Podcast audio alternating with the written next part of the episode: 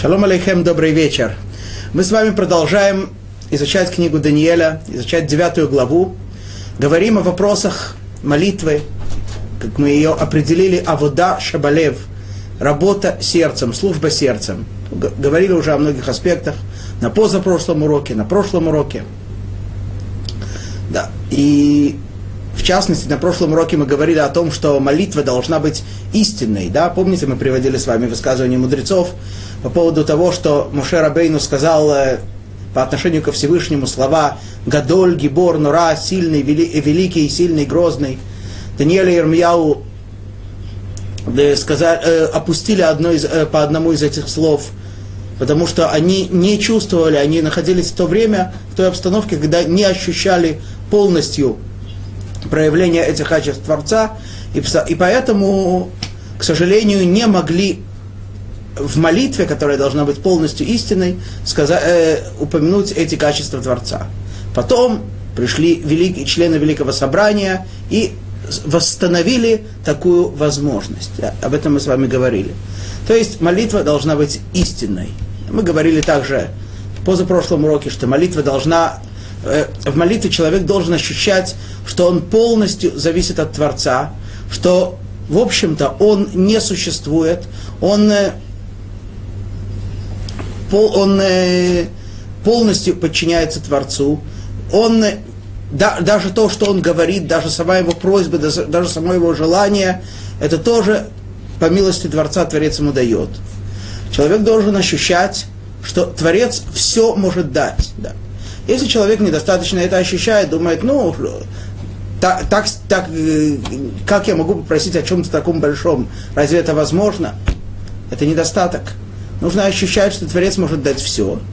И в то же время ощущать, что не то, что человек этого заслуживает, ему это полагается, а только по великой милости Творца, по его милосердию и по его благоволению к нам. Вот об этом мы говорили в прошлый раз, в прошлые разы. Также мы начали рассказ о самой молитве Даниэля.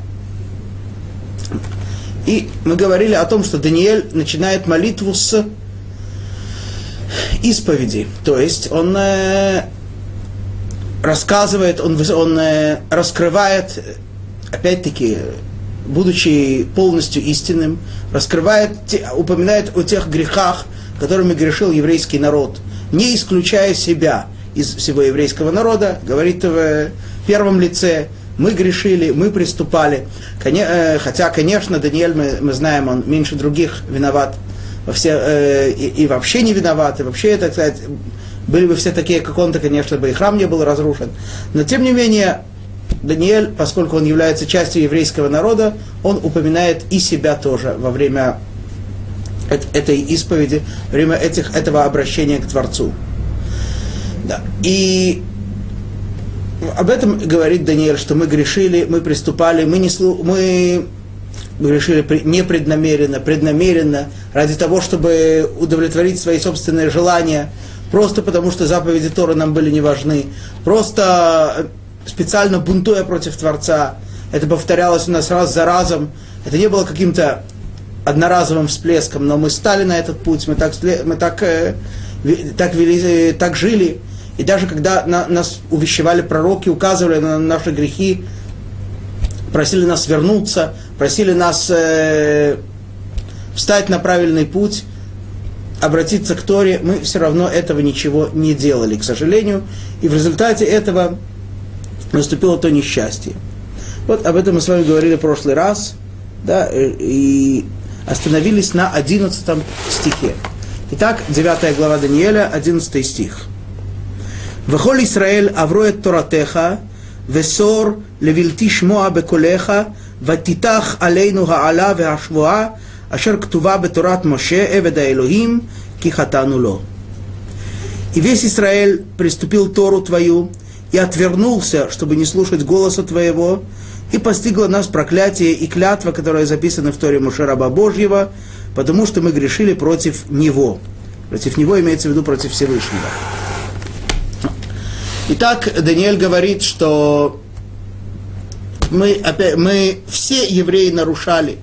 Да, мы знаем, что, и мы уже упомянули это в прошлый раз, что даже если один человек в еврейском народе грешит, то грех влияет на всех евреев. Всегда приводится, приводит пример лодки, корабля, который, который плывет по морю, по океану, и каждый человек находится на своем месте, и один человек э, под собой пробивает брешь в дне корабля. Ему говорят, ты что делаешь? Он говорит, так я же только под собой это делаю. Да, но понятно, что если, если начнет заливаться вода, то все пострадают, и корабль, весь корабль, не дай бог, может потонуть. Также и здесь, даже если один человек согрешил, грех относится ко всем. А тем более, когда грешили многие. Вот. И, как говорит Даниэль, не только слов пророков не слушали, но и даже тех слов, которые записаны явно в Торе Муше. Да, и поэтому настигло, то, настигло евреев те проклятия, настиг, которые упомянуты в Торе. А какие эти проклятия? В, Торе упоминаются, есть список проклятий в двух местах. В третьей книге Торы Вайкра, в конце, в конце книги, и в последней пятой книге Торы, Двор, Торы Дворим, в главе Китово, тоже ближе к концу. В первом месте упоминаются 49 проклятий, во втором в два раза больше 98. И вот, э, значит, пер, первое проклятие, они наступают постепенно, да, там Тора описывает, что если вы меня не послушаете, если вы будете нарушать мои заповеди, если, если там есть несколько этапов, тогда постепенно будут наступать эти проклятия. А проклятия, упомянутые в книге Дворим, они наступают все моментально – вот Даниэль употребляет здесь слово «Ватитах алейну гаала ашвуа». Да? И постигло нас. Да? Титах это как бы слово титах, оно однокоренное слово со словом э, матехат, металл, что значит, что это как бы излилось моментально, одновременно всей массой на, на, них прокля... на нас проклятие и клятва, так говорит Даниэль. То есть э, не только прокля... к, сожал... к великому сожалению, не только проклятие книги Дворим, Творец должен был, э, книги Вайкра, третьей книги Торы Творец должен был, применить, но и проклятие книги Дворим. Да. А почему? Потому что, как мы сейчас увидим в следующих стихах, все евреи относили к случаю. Да? Тора там нас предупреждает особенно. В им телху ими бекери что такое бекери? Если вы пойдете со мной по случайности, да, то есть э, будете все относить к случайности, тогда это, эти проклятия, эти наказания будут все больше усиливаться. Да. И э, скоро мы об этом поговорим. Вот. Дальше. Даниэль в этом стихе, после того, как он говорит, что евреи грешили и грешили много раз, и приступили Тору, и тогда Всевышний излил на нас проклятие, ки хатану ло, ибо мы грешили против него. Здесь слово хатану, употребляется слово хатану. Мы говорили с вами в прошлый раз, перечисляя разные степени греха, что слово хет, оно самое легкое из них. Да? Оно означает непреднамеренный грех. Да? Помните, мы в каком стихе? В пятом стихе говорили «Хатану, ве авину, ве иршану, марадну». Да, непреднамеренно грешили, преднамеренно и так далее. Это самая легкая ступень э, греха. Почему Даниэль здесь упоминает именно ее? То есть Всевышний излил на нас всю ярость своего проклятия, э, тех проклятий, которые записаны в Торе, ибо мы грешили. Но грешили вроде бы непреднамеренно. Почему именно это упоминает Даниэль? Хочет нам Даниэль сообщить важную вещь, что действительно, если человек непреднамеренно грешит, если, ну, конечно, это тоже не, нехорошо. Это тоже говорит о том, что ему есть над чем работать, ему есть что изменить. Но это относительно легкое нарушение. Да? У людей, так сказать, незнание закона не является оправданием, так говорят в, да, в различных судебных органах. Но Творец, конечно же, знает, каковы мотивы поступка человека, насколько он знал, насколько он осознавал то, что он делает.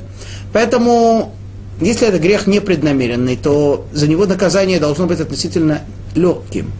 Однако, это все относится к ситуации, когда человек грешит, скажем так, э, случайно, одноразово. Если человек становится на путь греха, Если человеку вообще, как, как Даниэль до этого говорил, не, он не боится греха, он не боится оступиться, он не боится нарушить волю Всевышнего, ему не важно, Всевышний исповедал так или иначе, он делает то, что ему хочется, тогда, и об этом нам Тора говорит особенно в э, главе Ницавим, да, в одной из последних глав Торы, что тогда непреднамеренные грехи засчитываются, становятся как преднамеренные. Почему? Потому что все оправдание человека – это то, что он хотел сделать правильно, хотел сделать хорошо, но чего-то не знал, в чем-то оступился. Но если ему вообще это не важно, то само по себе действие, которым он согрешил, даже если оно сделано непреднамеренно, вызывает гнев Творца и наказание, как за преднамеренное действие. И еще один момент в этом стихе.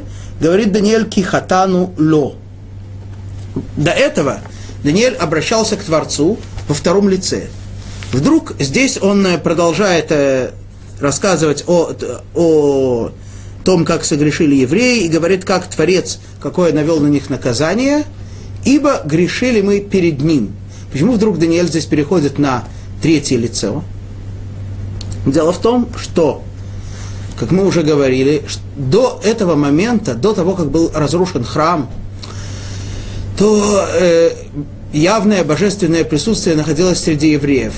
С момента, как они вышли из Египта, и до нынешнего момента непрерывно. Да.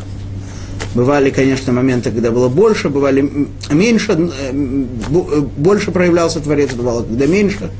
Были периоды, когда вообще не было, скажем, пророчества в еврейском народе. Были периоды, когда было огромное число пророков. Вот. И другие многие вещи. Были время, когда не было храма, было время, когда был храм. Но все время Шхина присутствовала среди евреев. Теперь сокрытие, теперь неявно. Второе лицо – это да, на иврите это называется нухах, да, э, явная беседа – Третье лицо на иврите называется нестар, сокрытое. Да, теперь уже человек э, не видит явного присутствия Творца.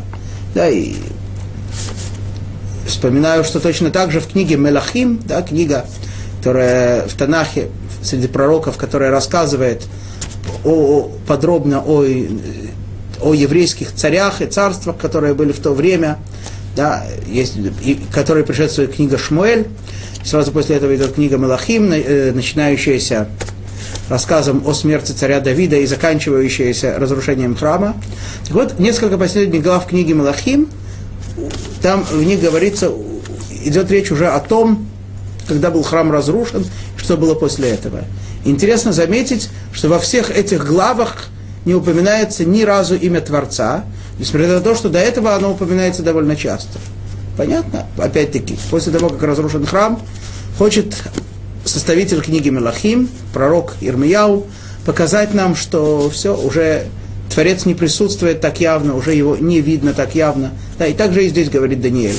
До этого я обращался к тебе во втором лице, но теперь, когда наступил такой гнев, то Творец сокрывается от нас, поэтому говорит Даниэль в третьем лице. Кихатануло.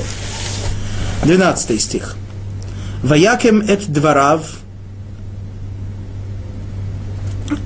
Э, э, Ваякем эт дворо, ашер дибер алейну, веаль шофтейну, ашер шфатуну, легави алейну раа гдола, ашер ло неэста тахат кола шамаим, каашер неэста бирушалаим.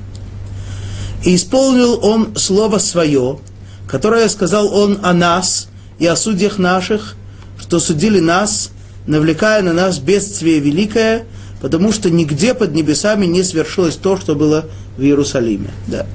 Итак, говорит Даниэль, что наступила такая, в результате всего того, что происходило, в результате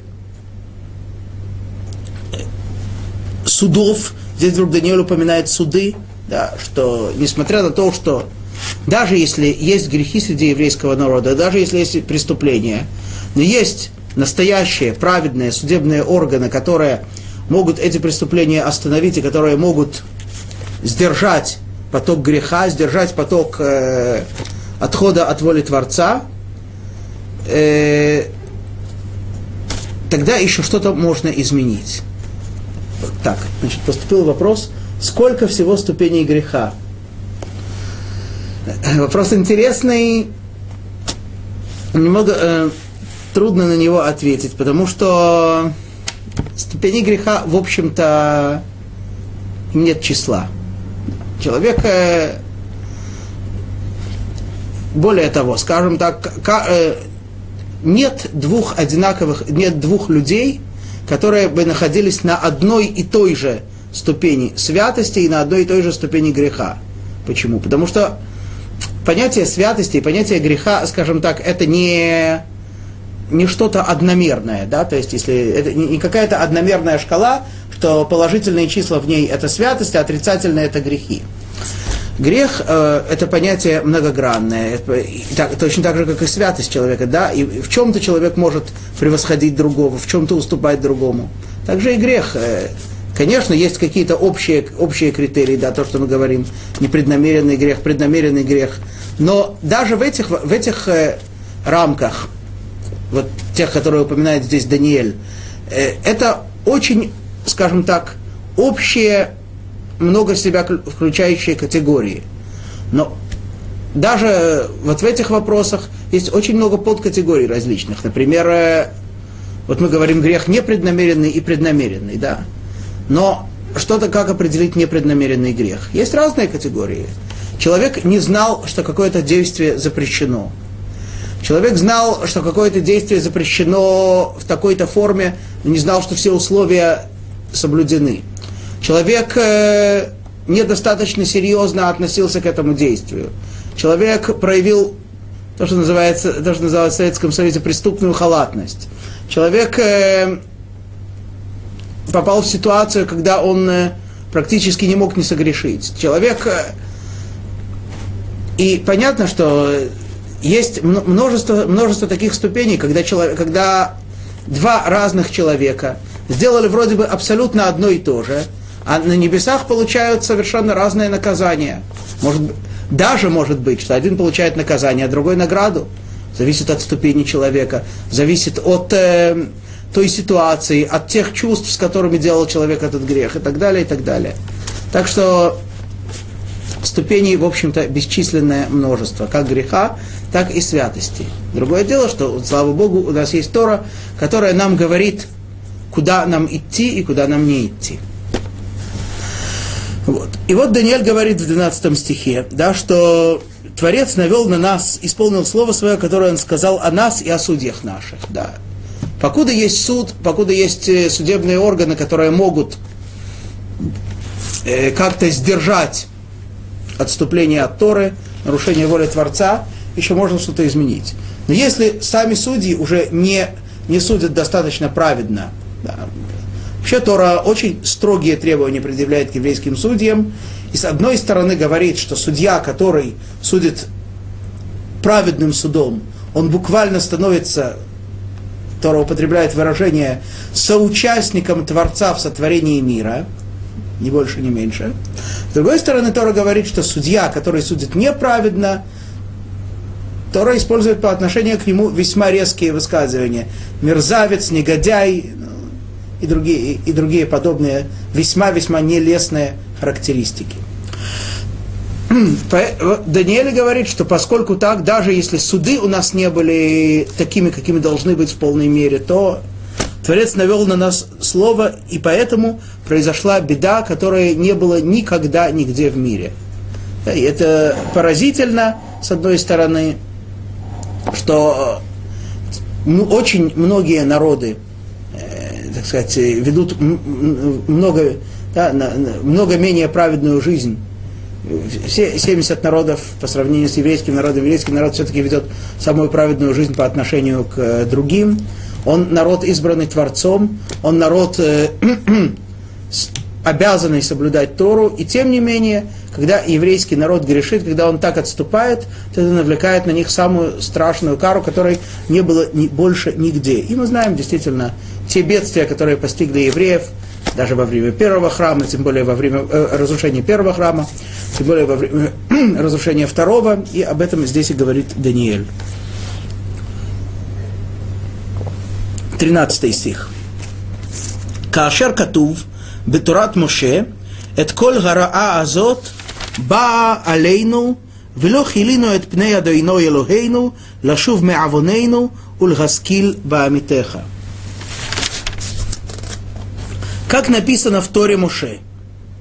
Да, Даниэль снова повторяет, что все это было написано в Торе Моше. То есть не то, что мы это не знали. Мы знали это заранее. У нас есть Тора. Тора подробно расписано, что будет, если вы будете делать так, что будет, будет если вы будете делать иначе. Ну, вот так. Все это бедствие постигло нас. Ну, бедствие постигло нас. И что же дальше? Тогда, э, да, евреи грешили, евреи ступили на путь греха, все это было, и бедствие постигло нас. Что теперь надо делать? Вроде бы надо действительно, увидев это, постараться уловить некоторую связь между тем, что мы делали, и тем, что наступило.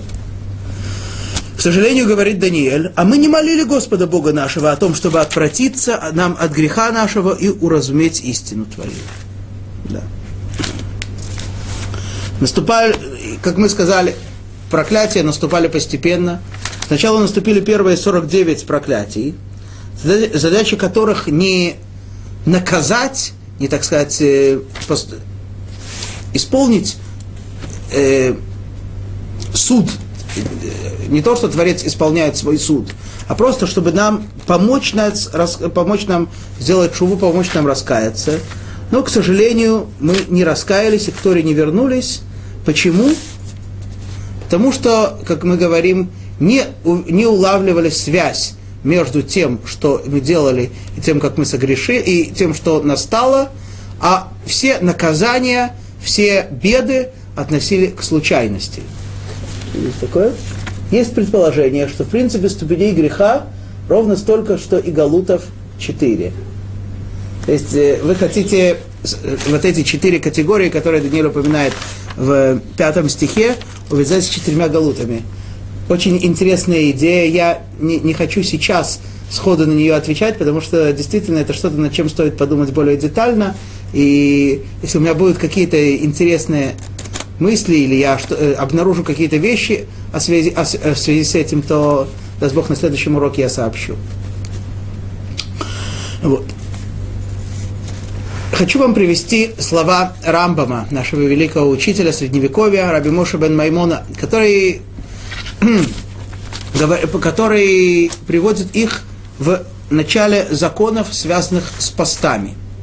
Там мы с вами говорили уже немножко о понятии пост, что что такое пост? Пост это не просто ди... Э, пост это не диета. Это не то, что человек решает, что он сегодня переел, он слишком много съел жирного и сладкого, и ему надо завтра просто разгрузиться. Да.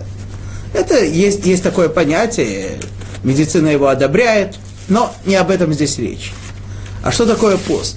И вот Рамбам начинает законы, связанные с постом, такими словами, которые непосредственно касаются того, что мы сейчас изучаем. Тора заповедала трубить в трубы, когда наступает беда. И вот это трубление один из путей раскаяния, один из путей чува, чувы. Понять, что беда наступает из-за плохих дел.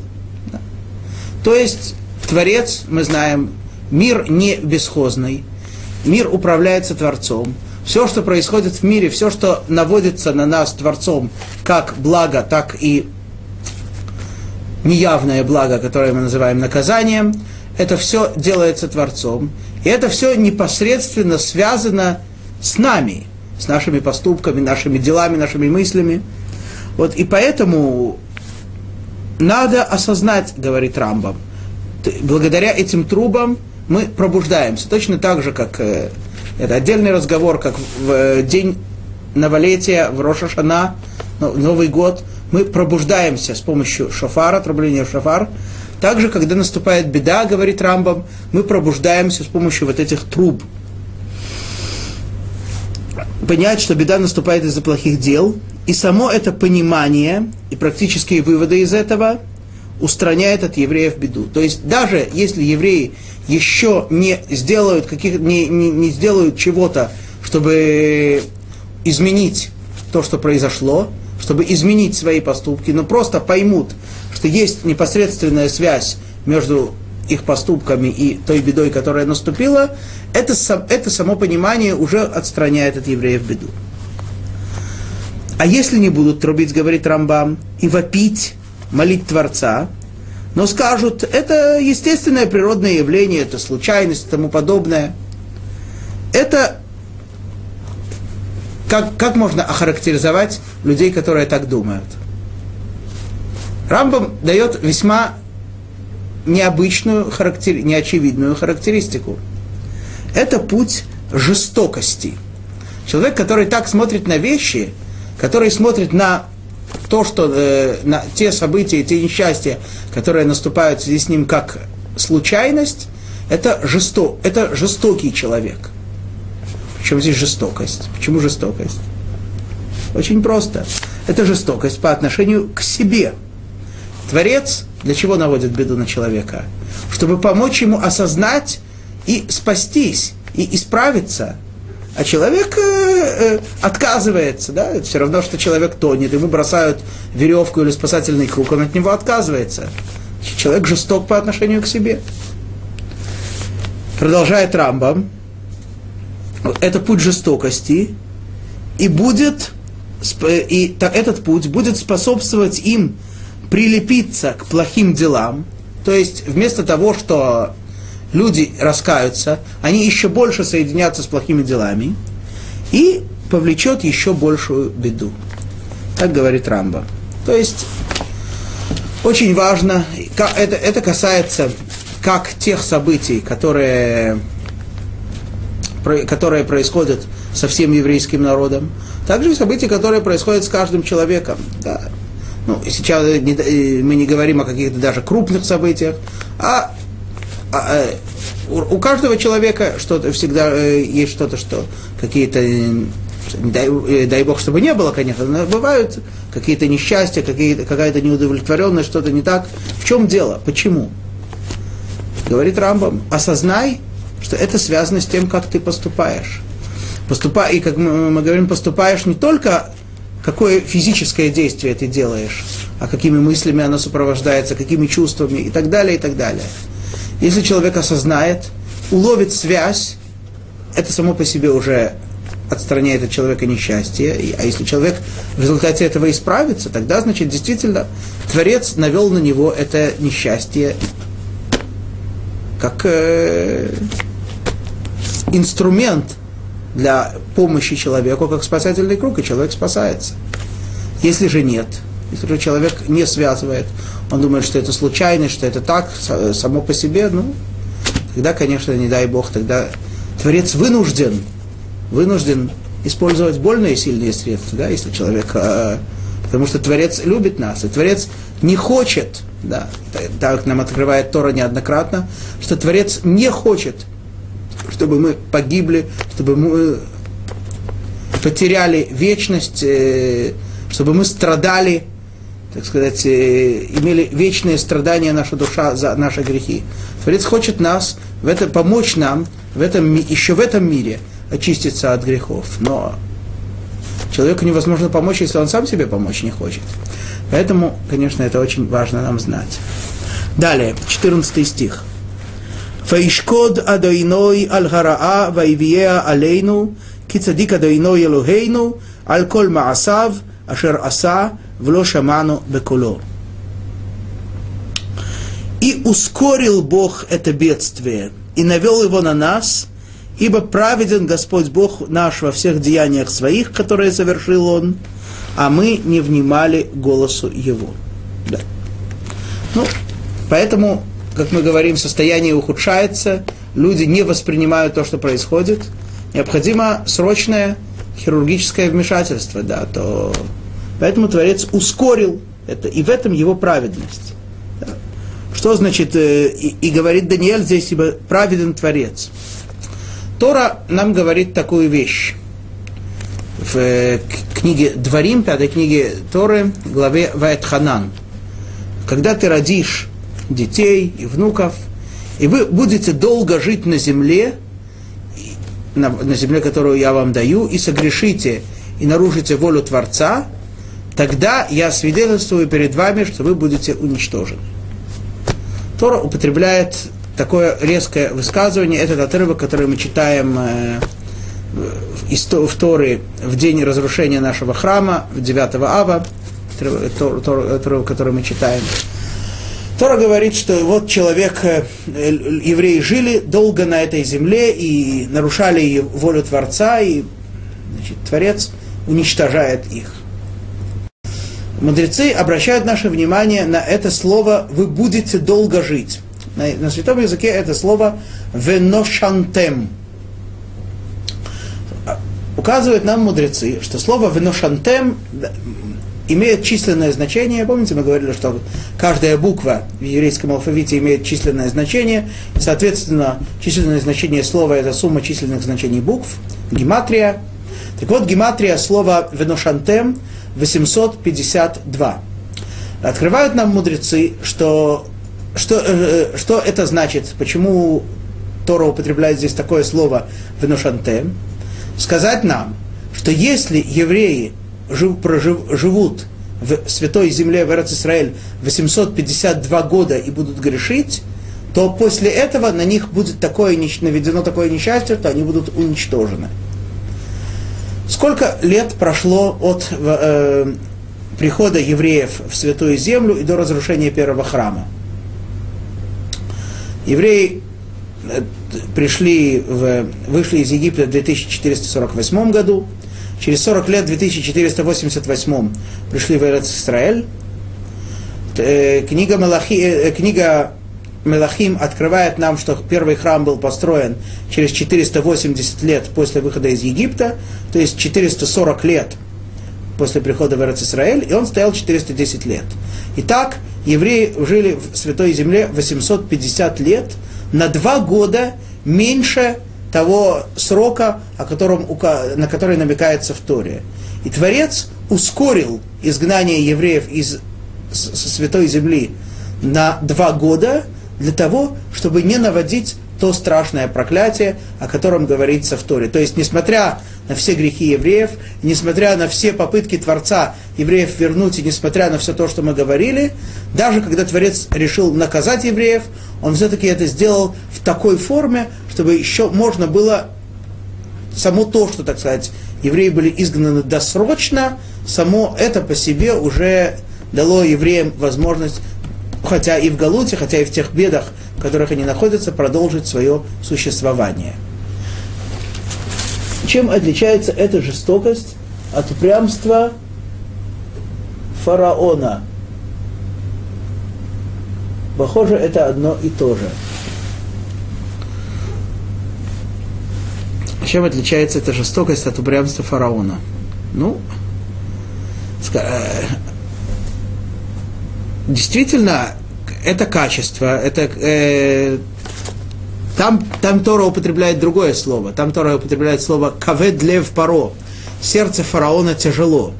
Здесь э, Рамбам употребляет слово именно вот жестокость. Это ахзариют. Ну, все-таки мы можем сказать, что человек, который по, по сути своей действительно эти качества очень сходные, но все-таки мы не можем их полностью приравнять. Все-таки творе... когда человек жесток, то мы сказали, что он жесток по отношению к себе. Упрямство фараона было не по отношению к себе, по отношению к, ко, всему, ко всему народу. Но по сути, действительно, это человек, который фараон не хотел слушаться, не хотел исполнить волю Творца, но более того, он утверждал, что он, так сказать, сам является божеством.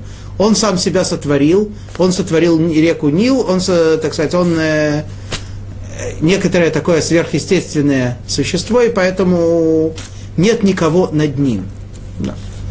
Ну, человек, который даже при всех, всех грехах, все-таки все, все, что он делает, все, и все те грехи, которые, которыми грешили евреи, к великому, к великому сожалению, все-таки мы в оправдание себя можем сказать, что мы не нашли такого греха, когда человек считал, что он становится божеством. Да? То, что мы говорили с вами, когда рассказывали о галутах и говорили о греческом галуте, о понятии гуманизма, когда человек становится божеством, все-таки во время первого храма этого не было. Вот. И вот Творец как мы говорим, праведен, старается нас э, вернуть, старается помочь нам раскаяться еще больше, а мы, к сожалению, его не слушаем, его голосу не внимаем. Вот об этом говорит Даниэль. Он полностью раскрывает все грехи еврейского народа и, опять-таки, совмещая это с тем, что мы сказали в начале, что молитва человека должна быть полностью истинной, то причем истинной не только на интеллектуальном, но и на чувственном уровне. Человек должен ощущать истинность всего того, что он говорит. Тем более это верно и важно по отношению к тем словам Даниэля, которые мы с вами э, сейчас говорили, по отношению к его исповеди, по отношению к упоминанию греха. У нас есть э, среди тех грехов, которые мы упоминаем в наших молитвах в день раскаяния, день искупления в Йом-Кипур, один из грехов это видуй п, что значит исповедь, которая проистекает только из уст, но и не из сердца. То есть человек должен раскаяться и попросить у Творца прощения отдельно за те разы, когда он просил прощения у Творца, не ощущая того, что он грешил. Да? И поэтому очень важно за, за, заметить и знать, что когда Даниэль обо всех этих грехах говорит, то он не просто это осознает, не просто для него это такая информация, истинная информация, которую он рассказывает Творцу. Борец э, не нуждается, так сказать, в поставщиках информации. Он это и так знает. Не для этого Даниэль ему рассказывает, да? А для того, чтобы, э, чтобы действительно быть в контакте с Творцом, чтобы ощутить, чтобы попросить у Творца, необходимо полностью ощутить, что действительно все эти грехи были, мы, мы грешили, мы не слушали и так далее, и так далее.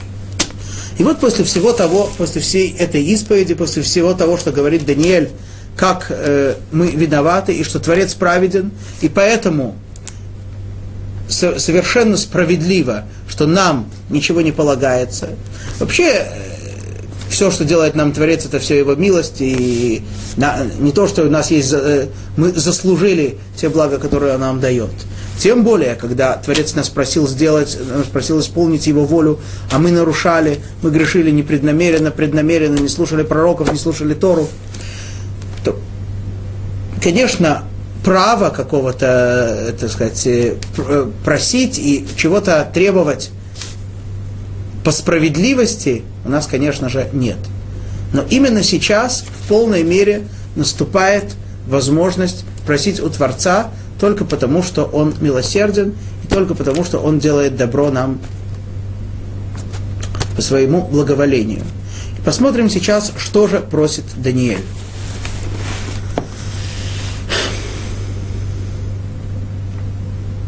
Пятнадцатый стих. Веата אדוני אלוהינו, אשר הוצאת את עמך מארץ מצרים ביד חזקה, ותעש לך שם כהיום הזה хатану рашану. И ныне, Господи Боже наш, что вывел народ свой из земли египетской сильной рукой и создал себе имя поныне, грешили мы, совершали преступления. Подводит Даниэль, еще не сама просьба, подводит Даниэль итог всему тому, что он сказал – упоминая два момента. Ты, Господи Боже наш, то есть наш, Ты избрал нас, мы являемся Твоими представителями, мы являемся выразителями Твоей святости, Твоей воли в мире. Да. И, не, и что же? Ты вывел свой народ из Египта. Да. Почему упоминает это Даниэль? Опять-таки, чтобы подчеркнуть, что одно дело, когда Творец нам что-то бы приказывал, мы бы не исполняли его волю. Почему? Потому, э, собственно говоря, а почему мы должны исполнять? Ну да, он, он повелел, ну так и что? Он заставляет нас, ну, мы, ну и что? Но, но здесь, когда Творец выводит нас из Египта, то кроме того, кроме осознания того, что Творец создал мир, и Творец знает, что действительно хорошо и что плохо, и Он нам говорит, что нам надо делать, и Он царь, и мы обязаны его слушать.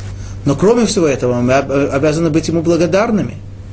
Он вывел нас из Египта. Вспомним, как мы там страдали, как нам было тяжело. Он вывел нас из Египта, Он привел нас в святую землю. А мы неблагодарные так поступили по отношению к нему. Это первое. И второе, ватасле хашемка айомазе.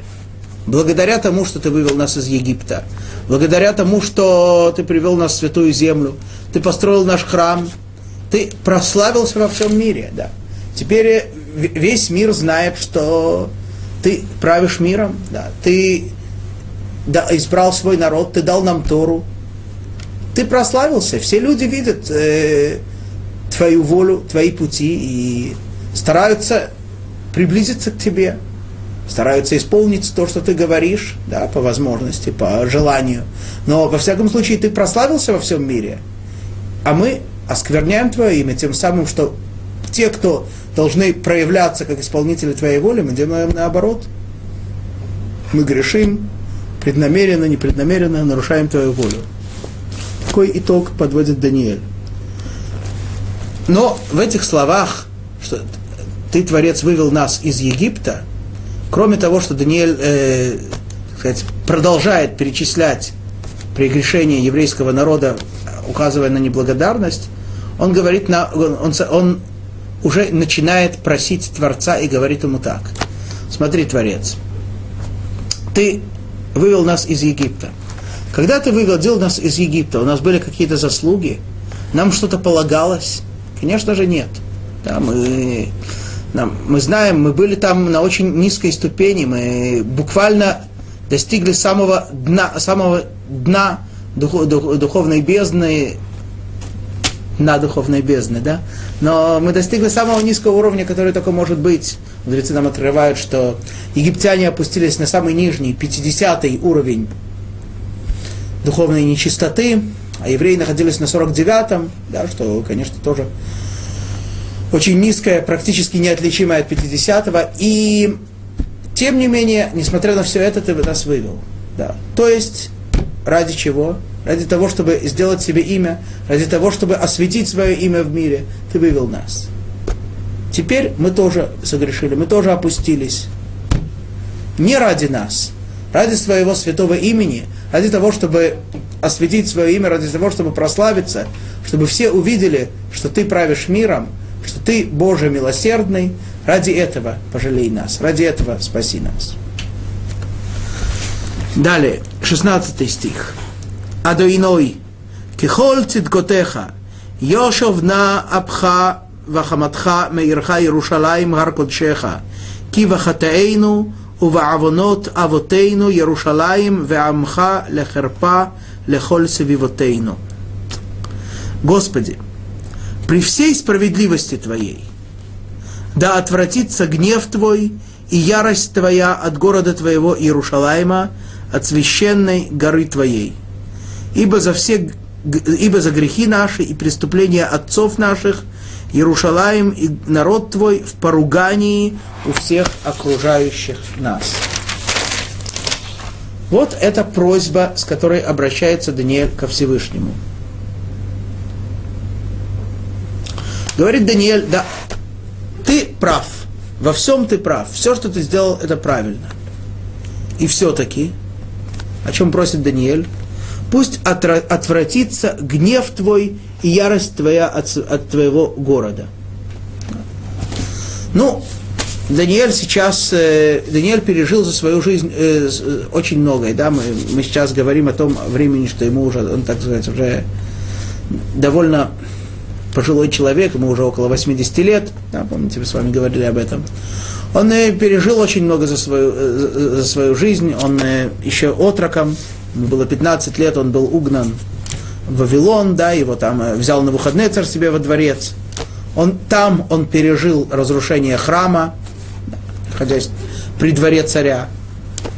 И надо понимать, что он за день до этого и за день после этого он вышел, он обязан был выйти на, на царскую службу и делал все, что от него требовалось. Можно себе представить, как человек может служить в это время, но он так, он так делал. Вот, и потом э, царствование на выходные цара, потом э, Навуходнецар хочет уничтожить его друзей, бросает их в огненную печь. Потом э, Балшацар, э, да, который использует храмовую посуду. Потом э, Дарьявеш, сейчас уже время, о котором говорит Даниэль, теперь его бросают в пропасть со львами. Даниэль много помнит, много видит э, Вавилонский галут, Персидский галут. Тем не менее, Даниэль не просит Всевышнего о том, чтобы он избавил его от Вавилон, от вавилонян, от персов, от тех врагов еврейских, от, э, евреев, от других, чтобы отвратился гнев твой. Даниэль, в отличие от э, многих других, к сожалению, многих из нас тоже, понимает, что причина всему это не Навуходнецар, и не Вавилон, и не Персия, а это гнев Творца. Творец вы не хотел, но вынужден был, если можно так сказать, навести свой гнев на еврейский народ. И об этом и просит Даниэль, только об этом и просит Даниэль. Пусть отвратится ярость твоя и гнев твой от твоего святого народа, да, и святого города. Вот. И опять-таки упоминает Даниэль постоянно, что это твой город – твой народ. Если бы это не просто, это не, на, не потому, что это наш город, да, что мы просим за себя, просим за наш город, не, про, не, не просто потому, что это наш народ, да, мы просим за наш народ.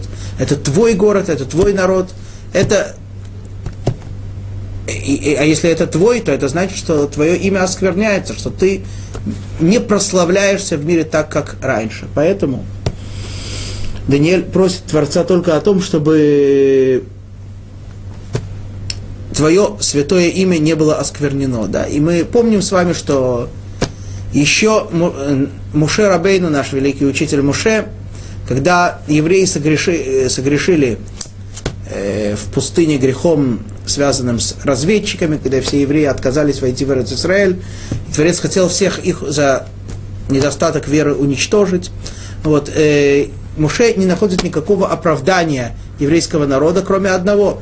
А вот египтяне услышат, ведь ты, так сказать, у них там сделал много чудес, вывел оттуда евреев, теперь они услышат, что ты евреев уничтожил в пустыне. Что они скажут?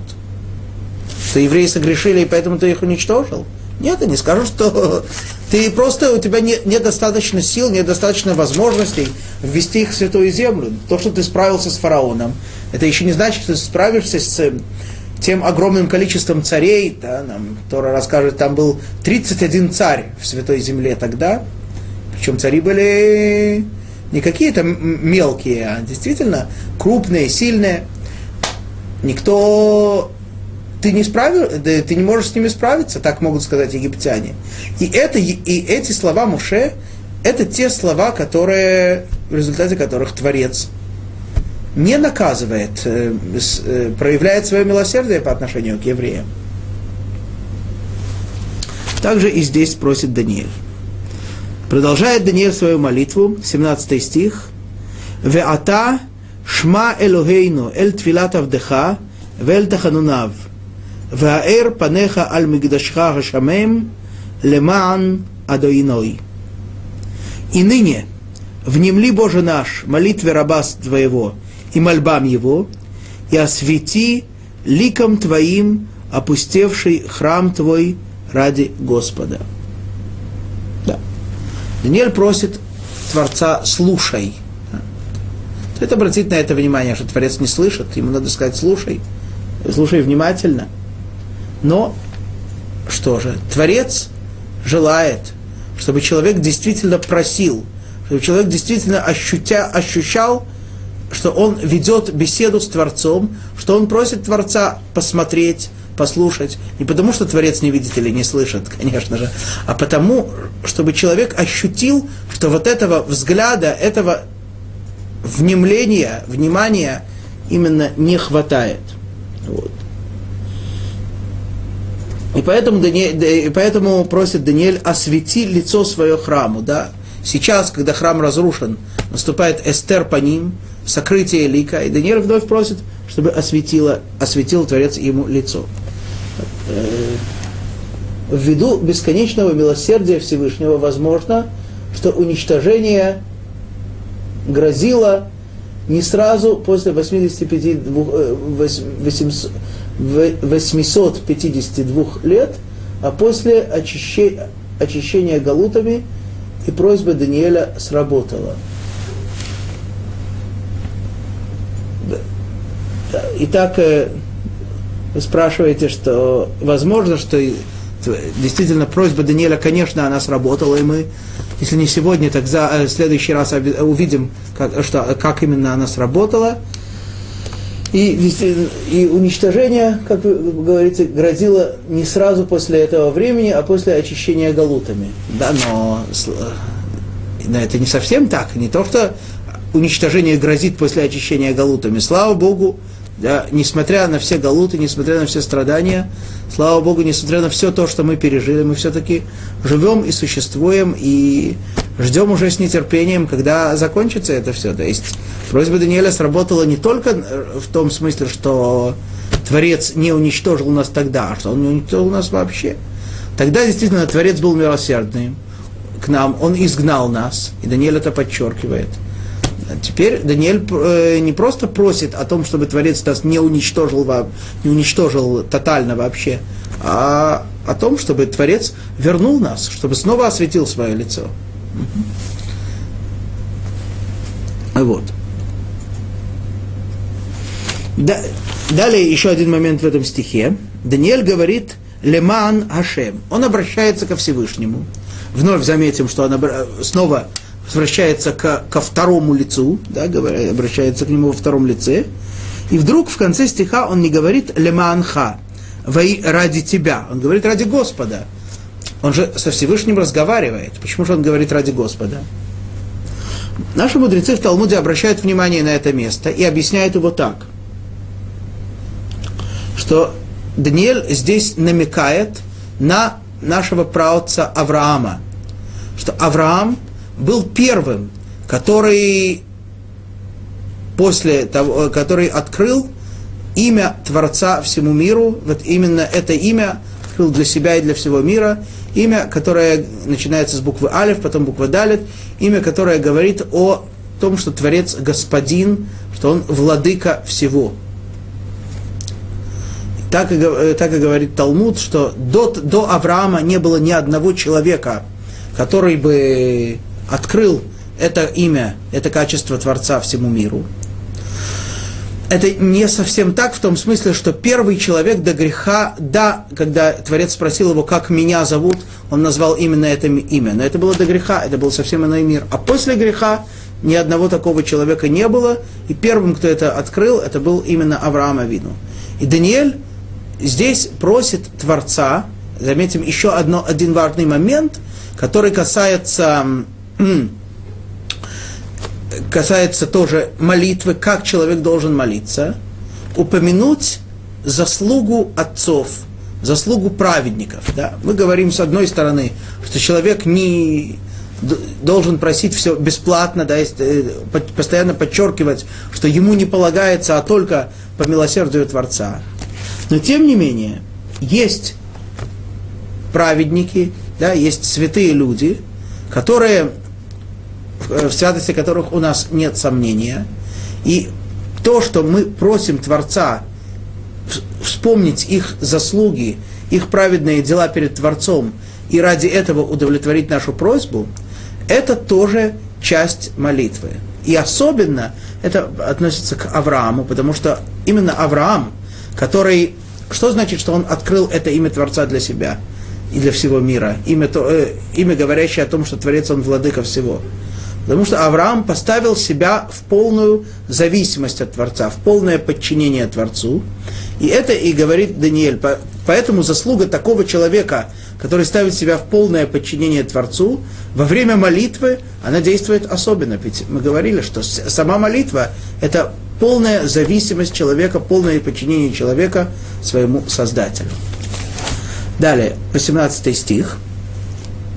«Гате Элохай ознаха ушма, пках эйнеха урэ шомематейну, вегаир ашер никра шимха алеа. Кило аль цидкотейну анахну мапилим таханунейну лефанеха, ки аль рахамеха гарабим. Снова говорит Даниэль, преклони Боже свой, Боже мой, слух свой, и услышь, открой глаза твои, и взгляни на развалины наши и на город, названный именем Твоим, мы повергаем мольбы наши перед Тобой, уповая не на праведность нашу, а лишь на милосердие Твое великое. Да. Снова мы говорим, э, говорим с вами о том, что Даниэль э, просит Всевышнего увидеть, услышать. Да, понятно, что, э, это не, не потому, что э, Творец не видит или не слышит, конечно, а потому, а потому, что человек должен ощущать, что он просит об этом Творца. Почему Даниэль просит увидеть и услышать? Ну, чисто по-человечески понятно. Но есть э, разница, которую мы скажем вкратце, между видением и слышанием, да, а именно, что то, что человек видит, это впечатляет его, это создает у него реальный образ. То, что человек слышит, это, это придает ему осмысление того, что происходит. Да? И поэтому э, так, э, Тора нам открывает, что в самый святой момент, и на этом сегодня с вами остановимся, самый великий момент, когда Творец открылся нам, давая нам Тору, говорит, на, говорит нам Святая Тора, «Вехоль хаам роим это колот». Весь народ видит голоса. То есть все, с одной стороны, осмыслили всю суть, все величие Святой Торы, которое дает нам Творец, а с другой стороны, это стало для них не просто интеллектуальным понятием, а реальностью и самым реальным, что есть в жизни.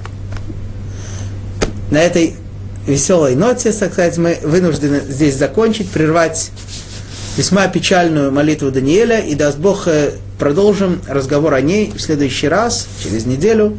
А пока мы с вами прощаемся, шаббат шалом, ахольтув.